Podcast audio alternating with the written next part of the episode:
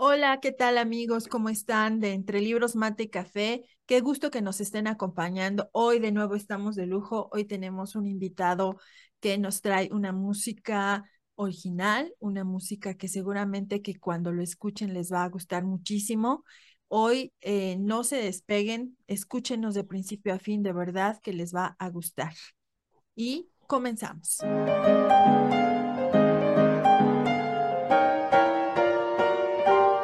Bienvenidos a Entre Libros, Mate y Café con Laura y Javier Estrada.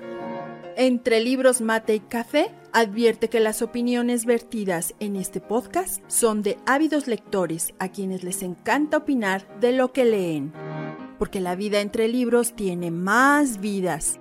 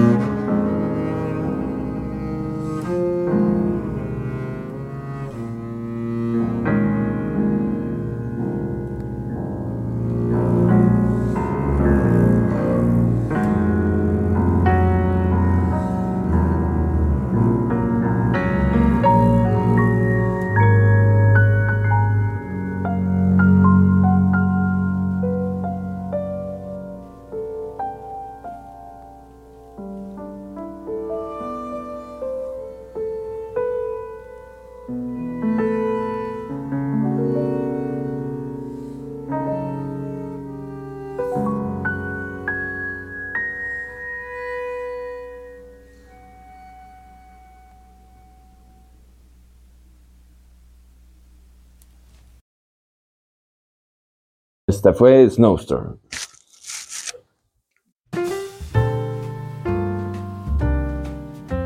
Hola Javier, ¿cómo estás? Hola, hola, muy buenos días. Bien, bien, bien. Aquí este, esperando un, capítulo más y con un super invitado que tenemos en este día. Creo que va a ser bastante divertido y sobre todo va a ser eh, muy interesante que, que, otra persona más, otro mexicano más, eh, esté en el lugar que está. Ya lo iremos platicando y nos irá platicando eh, nuestro querido invitado Ariel. Bienvenido, Ariel. Gracias, gracias. Así es, bueno, pues eh, estamos con nuestro querido invitado Ariel Haber y de quien me gustaría que fuéramos platicando primero un poco de su trayectoria, de cómo es que se ha ido desarrollando en la música. Él toca el instrumento que es el contrabajo. Y bueno, para empezar, me gustaría mencionar que él nació en la Ciudad de México en 1991, comenzó clases de flauta a los seis años, poco después ingresó al coro de niños cantores de Tepozotlán bajo la dirección del maestro Hugo Rosales. Los años posteriores continuó con clases particulares de guitarra y teclado en diferentes, eh, con diferentes maestros, entre ellos el jazzista Rodrigo Barradas.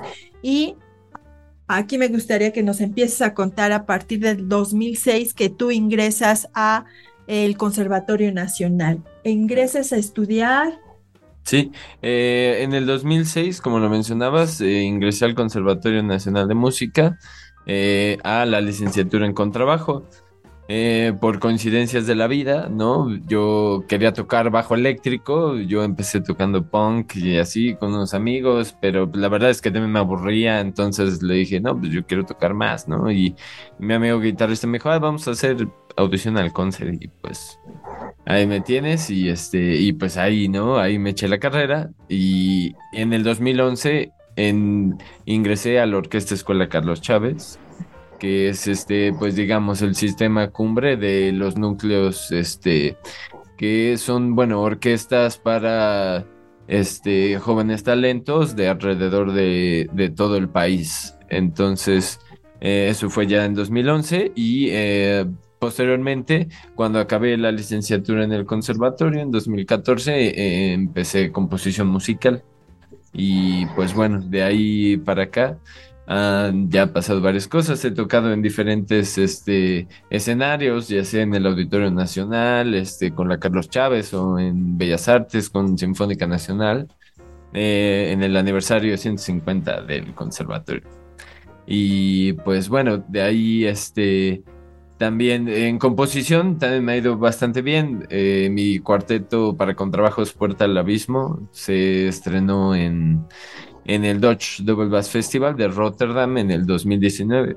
Y en la pandemia, por todas las cuestiones y así, eh, eh, la misma persona, que es este, pues, gran maestro y amigo, Luis Cabrera, me encargó una obra para octeto de contrabajos que se estrenó con la sección de de bajos de la Netherlands Philharmonic, igual en el Dutch Double Bass Festival, pero de 2021, y después, bueno, en la Nefo Keppel. Y pues bueno, también he incursionado en teatro musical y hasta también he tocado con, y e hice los arreglos de la orquesta del Circo Ataire. Y pues bueno. Bueno, esa parte también nos la tienes que, que contar. Vamos a ir un poco a poco recorriendo tu... No me adelanto. Tu, este, tu trayectoria, pero debe ser muy interesante cómo, cómo es que llegas ahí. Y a mí me gustaría empezar preguntándote, mm, pues sé que vienes de una familia de muy mucho renombre, de una gran historia en lo que son las artes plásticas, tu mamá Inés Orozco, tus tíos, en fin. Sí. Eh, ¿Cómo es que a ti la vida te lleva en lugar de las artes plásticas a, la música?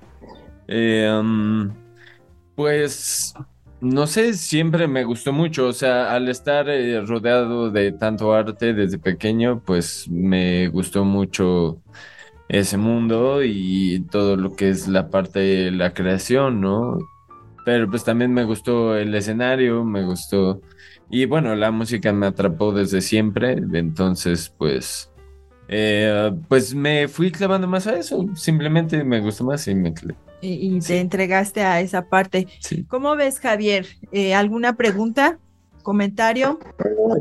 Excelente. Eh, y sobre todo porque normalmente no es un instrumento así famosote, famosote, aunque es súper esencial en una orquesta, porque es lo que desde el, barroco era el continuo, parte de las, de las partes de continuo. Pero sobre todo esta trayectoria de otro mexicano que triunfa en el extranjero y, finalmente estar en una orquesta europea del tamaño de una orquesta holandesa, digo, es mucho, mucho mérito, lo que para mí significa que es importante que el talento caiga en, en nuestro país, ¿no? A lo mejor eh, siempre admiramos a los grandes violinistas extranjeros, pero eh, acá también se cuecen habas y cuidado porque México tiene un talento bárbaro. Y, bueno, más allá también de que, bueno, viene de una familia que ha estado siempre en el, en el mundo de la cultura y del arte, ¿no? Y, de verdad es, siempre es un agasajo eh, estar con alguien de estos tamaños. Ahorita que, que mencionaba esto, Javier, ¿qué tan difícil puede ser abrirse paso en México en, en la música del estilo que tú tocas? Pues yo siento como, como muchas cosas, o sea, tienes que ser movido tanto socialmente como pues técnicamente o profesionalmente y pues en digamos en mi caso no te voy a decir que ha sido pan comido, pero tampoco ha sido tan difícil en el sentido en que, bueno, si estás bien preparado, si estás estudiando, si, si, si estás movido y, y pues no sé, en mi caso hasta creando, pues solito te abre puertas. Ajá. De hecho, ahora sí que, perdón, una anécdota curiosa es que mi primer cuarteto para contrabajos que considero así como una, pues la primera obra que empecé, pero no fue la primera que terminé. Este, le puso un nombre que tiene que ver con eso, de, con una frase que decía mi tío Mario Rusco Rivera, que decía acá que tengas una buena idea, avéntate al abismo. Y esta obra se llama Puerta al abismo. Wow, sí, sí, sí. Yo creo que, no sé qué pienses tú, pero creo que también está relacionado con la pasión. Hoy se, se dice mucho que si vibras en cierto sentido, las cosas llegan, ¿no? Y, cuando tú haces algo con pasión, con el ánimo y con y relajado, porque muchas veces entramos en la compasión, pero con la ansiedad, con querer lograr ya las cosas lo más pronto posible, que lleguen, que lleguen, que lleguen. En este caso, por ejemplo, tú que pues eres muy joven y sin embargo vemos una trayectoria ya importante.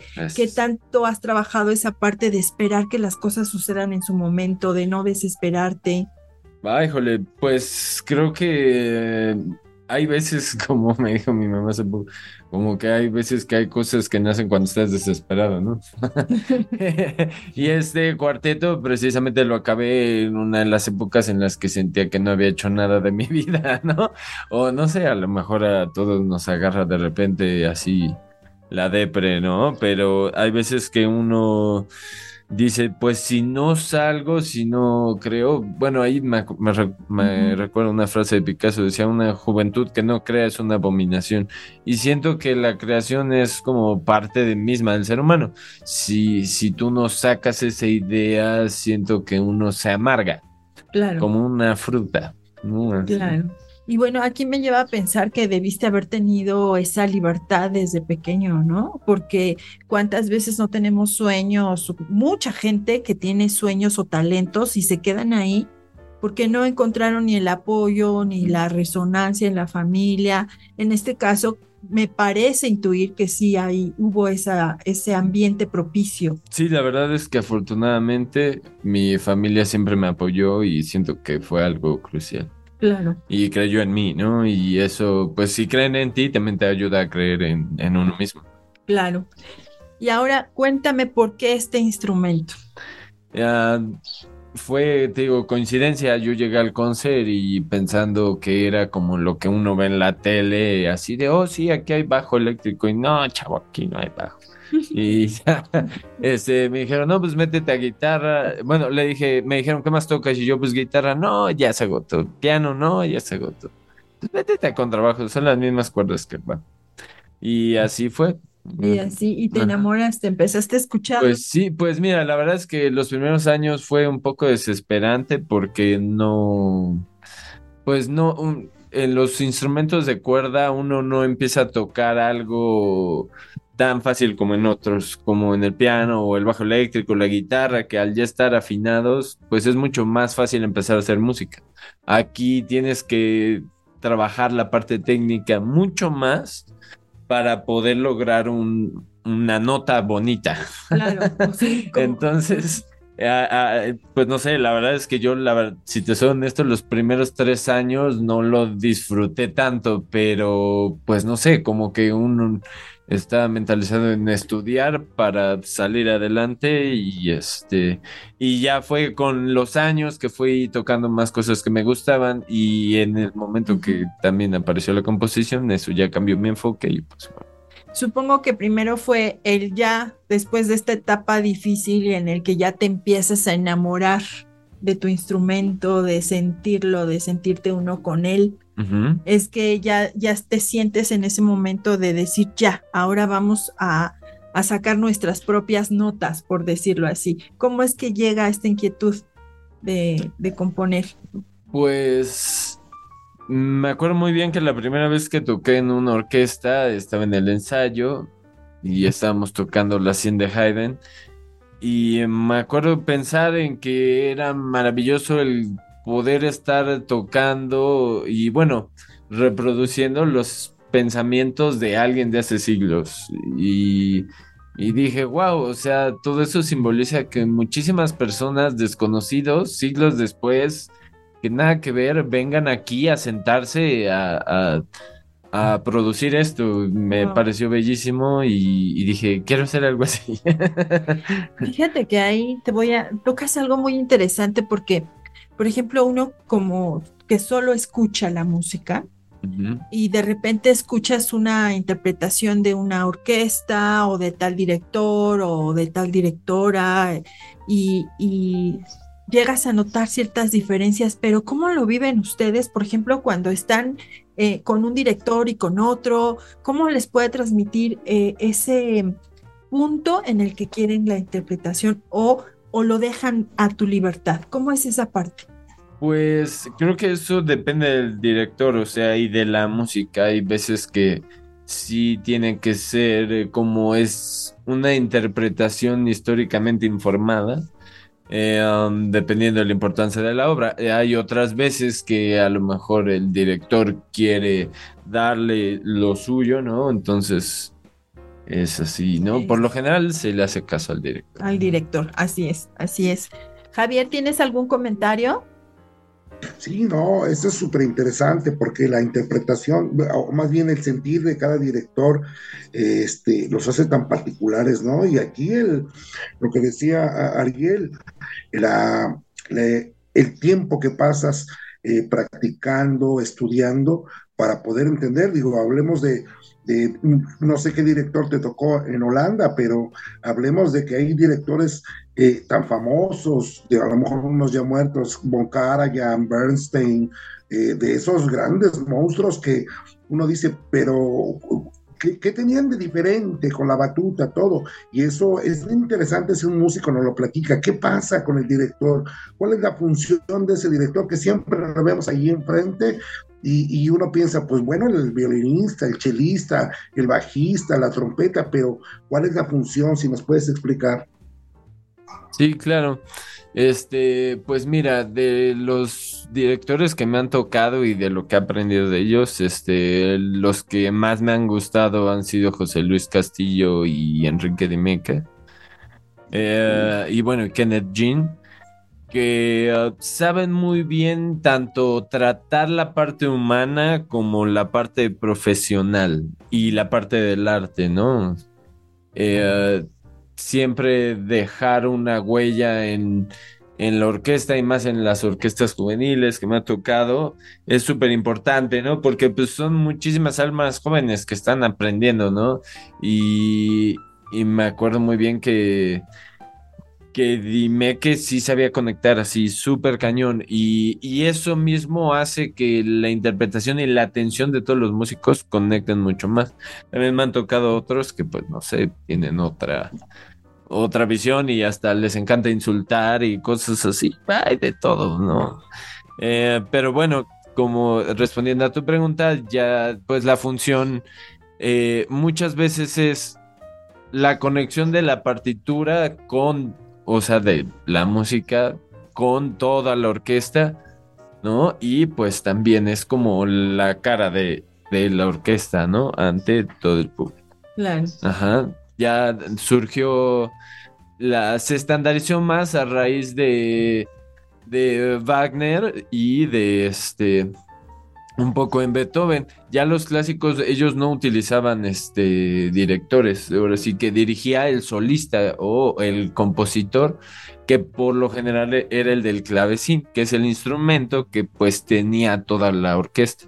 Pero pues fue cambiando la orquesta, se, se quedó obsoleto el clavecín con el ascenso del piano, entonces ahí este y entrando cada vez con ideas más complejas en cuanto a la unión de la orquesta o jugar con los tempos eh, y robatos, etcétera, pues todo eso se deja a manos del director, ¿no? entonces, pues fue cobrando más importancia conforme las obras también se iban volviendo más complejas e independientes de, de un instrumento. ¿En algún punto has pensado llegar a ser director?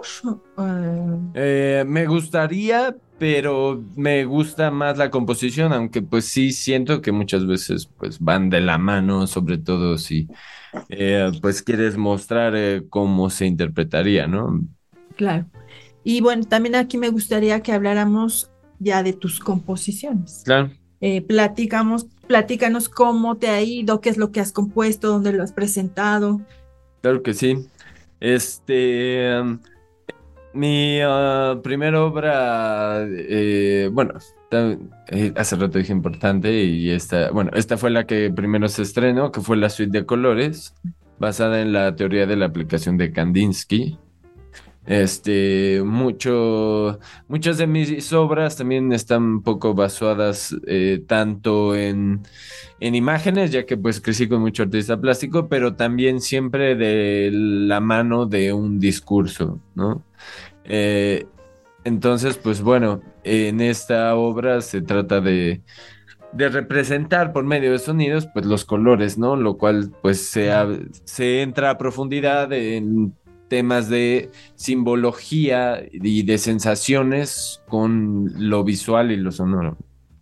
Y eh, de más obras, pues está mi cuarteto para contrabajos, Puerta al Abismo, el octeto de Slapkammer, eh, la obra para contrabajo solo CDMX, que esa la estrené en, allá en California. Eh, el año pasado fue a tocar a Fresno, California, de invitado. Y este y em, mi obra para contrabajo solo teselar, esa fue en cargo de un contrabajista de la Netherlands Philharmonic, un español, este, gran amigo también, él se llama Chimo Clemente. Él la estrenó en una basílica preciosísima en Barcelona, bueno, en Valencia. Y este, y pues bueno, mi último es mis últimos dos estrenos, que bueno, ya están por salir, eh, están inspirados en el uh, pintor eh, William Turner. Y este, están eh, dedicados a mi pareja, Magdalena, que pues ella es gran fan del pintor y pues quería hacerle un muy bello detalle. Claro, acompañarla en este gusto. Así es. Oye, y mm, bueno, ahora que mencionas, ya has tocado en algunas partes del mundo pero ¿cuál es tu sueño? ¿Cuál es el lugar donde dices, yo tengo que llegar a aquel lugar? Eh, pues una, eh, digamos como corto, mediano plazo es tocar en el Dutch Double Bass Festival, eso me haría muy feliz, o sea, ya tocaron una de mis obras, pero me encantaría poder tocar. Eh, ya sea allí y pues bueno, mi mi concierto para contrabajo es también uno de, mis sueños. Este, y pues bueno, seguir viviendo de la música y seguir este, componiendo y creando música y tocando por el mundo, creo que eso es lo Seguir viviendo de la música. ¿Se vive bien de la música o se sobrevive o cómo es pues, esta parte? Como todo, ¿no? Yo siento que, o sea, he tenido épocas en las que, ay, sobrevivo y otras épocas en que va mejor. Entonces, como que todo eso también siento que va ligado a otros aspectos que son más de educación financiera y económica, ¿no? es ahí donde ya la música va aparte. Pero algo que sí es indispensable es seguir creando, porque si ya no creas, pues tú eres tu producto. Entonces tienes que estar produciendo porque si no, sí sientes una terrible incertidumbre. Pero mientras estés creando, uno solo va componiendo su camino. Así es. Eso es muy cierto, ¿no, Javier? Creo que el administrarnos es importante en cualquier, cualquiera que sea tu profesión.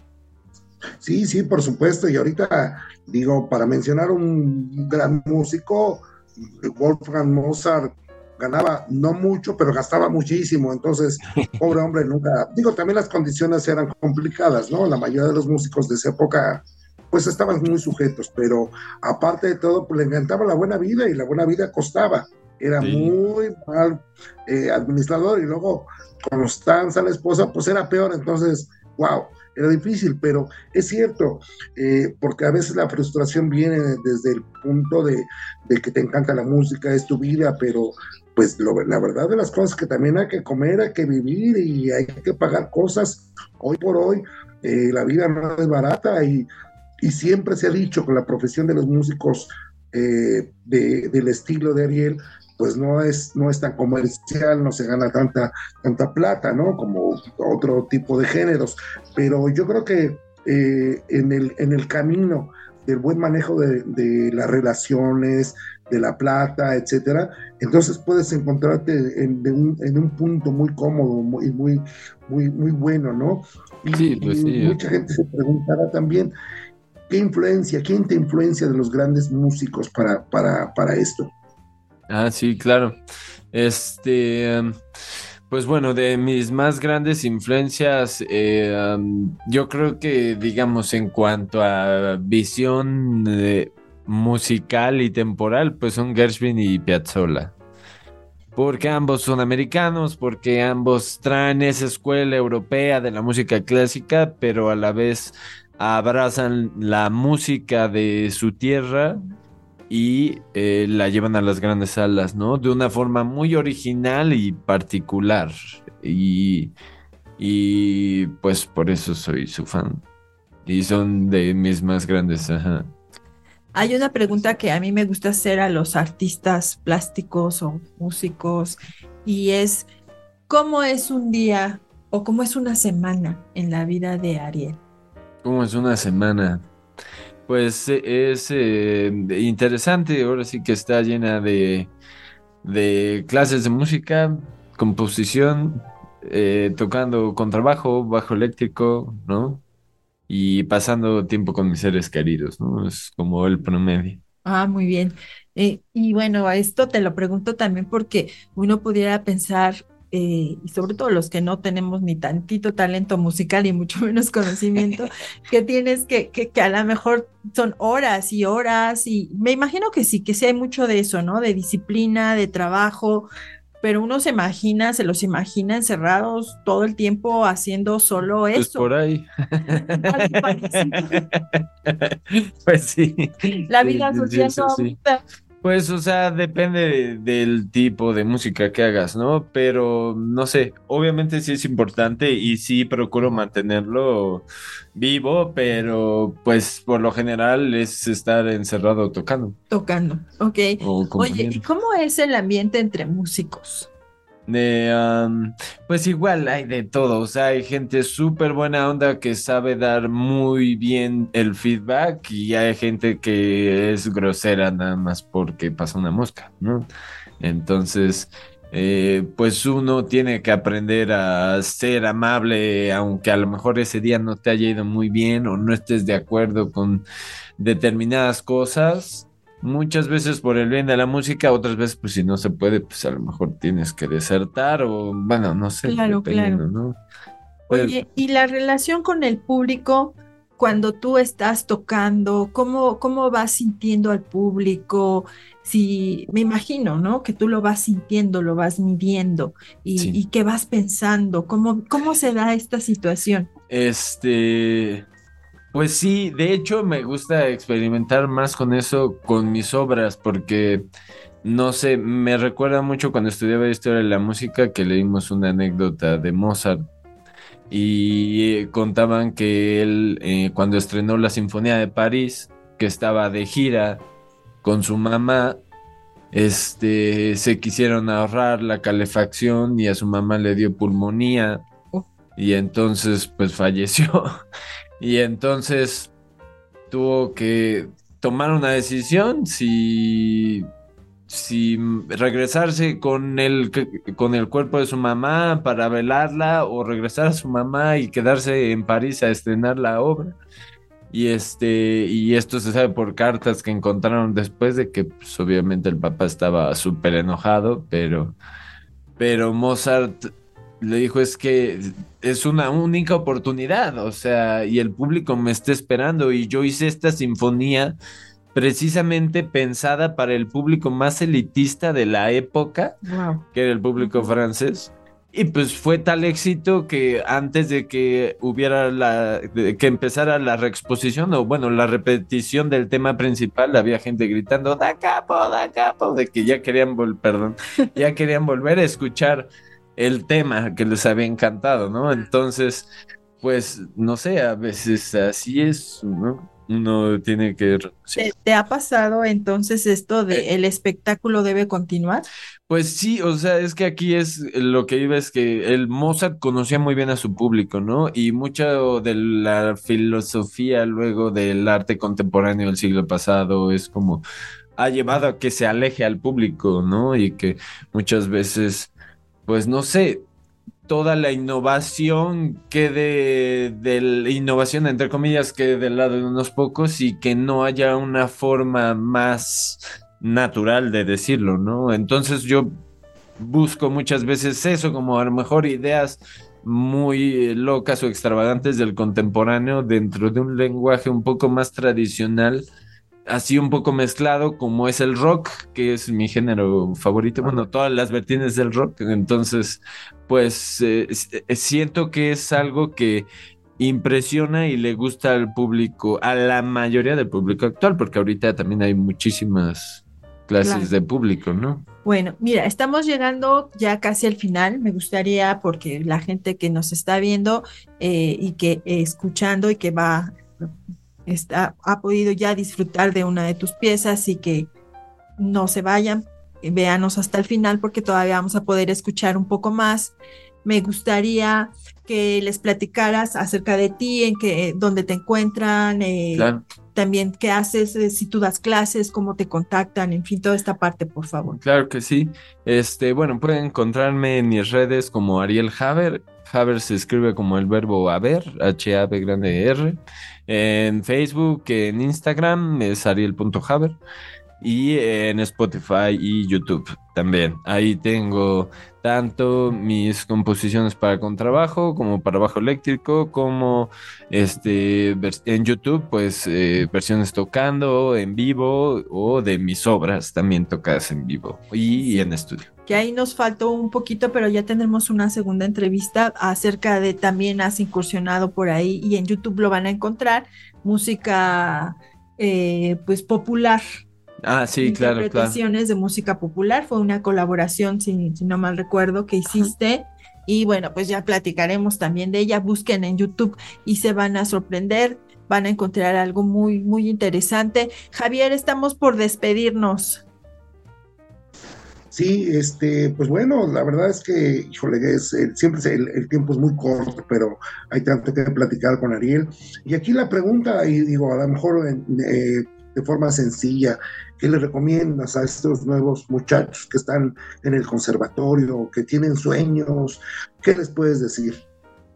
Pues yo les diría que sí estudien mucho, que no se aferren a un molde y este um, que no le teman tanto a la IA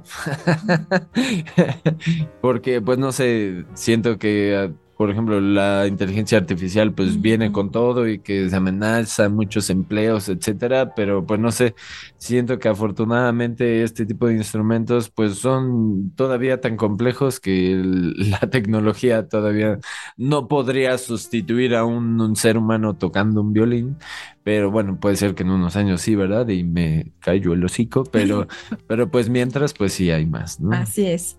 Así sí, esto viene fuerte, pero pues es, siento que igual con, cada que hay un cambio, que hay una innovación, hay un temor. Sí. Pero el ser humano es irrepetible, inigualable, así es que al final yo creo que más bien es buscar formas de aliarse. Con, con, las nuevas tecnologías. Seguro que ya alguien está creando o haciendo algo en combinación y siempre va a ser el elemento humano el que se requiere para que todo lo demás se dé. Bueno, Ariel, pues te agradezco muchísimo eh, esta entrevista. El tiempo efectivamente fue muy poco. Eh, espero que podamos seguir en contacto, que podamos seguir platicando, eh, que nos cuentes todo lo que vas haciendo, dónde te presentas y amigos lo van a encontrar la información acerca de él con detalle en la cajita de, de comentarios. Ahí les vamos a poner ligas, le vamos a poner todas sus redes sociales para que ustedes puedan seguirlo. Y pues nuevamente muchas gracias. No se vayan, nosotros nos vamos, pero él se queda interpretando una de qué es lo que nos vas a interpretar. Este, bueno, como este son piezas dobles, ya ves que la primera se llama Snowstorm de Turner y la segunda se llama The Fighting Temer. Son composiciones tuyas. Ajá. Excelente. Bueno, entonces para que ustedes vayan viendo esta calidad. Y les recuerdo que vamos a seguir eh, teniendo entrevistas, vamos a seguir con esta nueva eh, fase de Entre Libros, Mate y Café. No se pierdan porque vienen cosas muy, muy interesantes todavía. Recuerden que la vida entre libros más vida.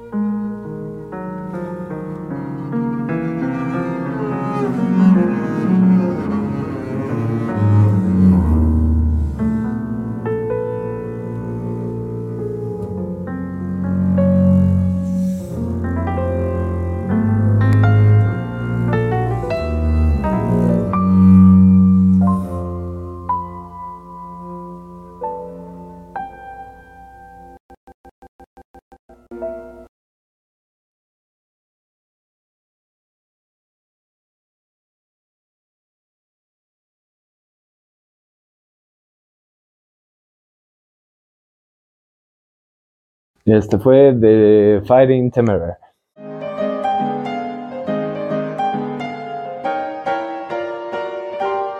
Esto fue Entre Libros, Mate y Café con Laura y Javier Estrada. Gracias por estar con nosotros. Hasta la próxima.